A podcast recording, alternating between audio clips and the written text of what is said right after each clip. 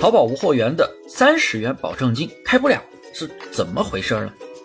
大家先订阅一下我的专辑，然后添加我的微信，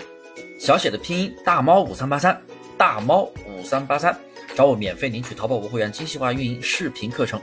三十元的保证金啊，它是信用账户，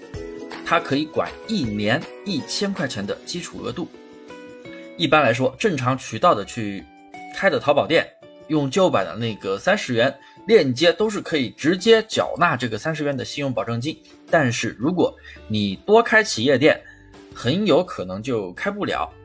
淘宝呢，它更新了保证金的规则，现在是不交保证金也是可以上货的。系统会根据你第一次出单的宝贝决定你的店铺类目，然后会给出你相应的保证金额度。这个时候啊，你再去用这个旧版的保证金链接去交这个三十元，就可以管一千块钱的额度。正常情况下都是可以成功开通的，除非你是非正常渠道的开店。一般来说，那种从来哪怕是那种从来没有开过店铺的人，但平时淘宝用的多，花呗啊那些东西都在用，基本上你注册店铺也是可以成功开通这个三十元的保证金的。如果呀还开不了，那么我还有两个办法。第一，那就是直接交一千块钱的现金进去了，等后面的可以开通了那个信用账户之后，你再转换三十元的链接，然后把那一千提出来就好了。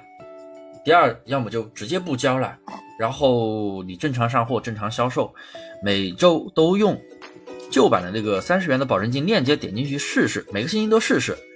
不交保证金对店铺的经营没有任何影响，只是你的资金会延长十五天到账而已。呃，至于怎么做呀，大家还是根据自身的情况去选择就好了。